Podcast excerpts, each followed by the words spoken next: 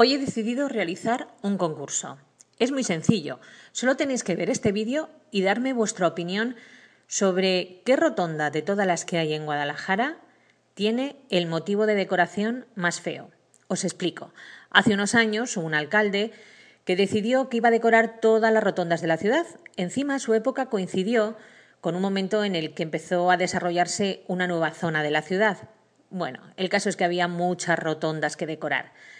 Os las voy a enseñar todas y quiero que me deis vuestra opinión. No quiero que elijáis la mejor, sino cuál os parece más fea. Vamos a ello.